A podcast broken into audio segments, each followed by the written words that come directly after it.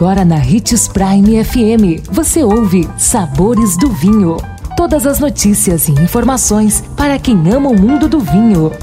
Apresentado por Sabores do Sul, Adega Emporium. Sabores do Vinho.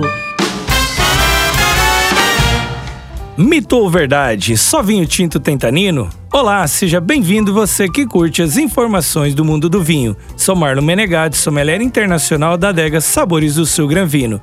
Em nosso programa de hoje, de mito ou verdade, a pergunta é: só vinho tinto tem tanino? O que você acha?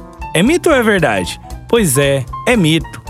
A maior parte dos taninos estão na casca das uvas. E como os vinhos brancos são fermentados sem a casca da uva, para continuarem brancos e por outros motivos mais, acabam não apresentando a sensação adstringente que um vinho tinto passa. Mas também existe taninos nas sementes e engaços, e até dentro da própria uva. Então, tenha certeza, vinho branco também tem tanino, e existem rótulos que mostram isso bem fortemente.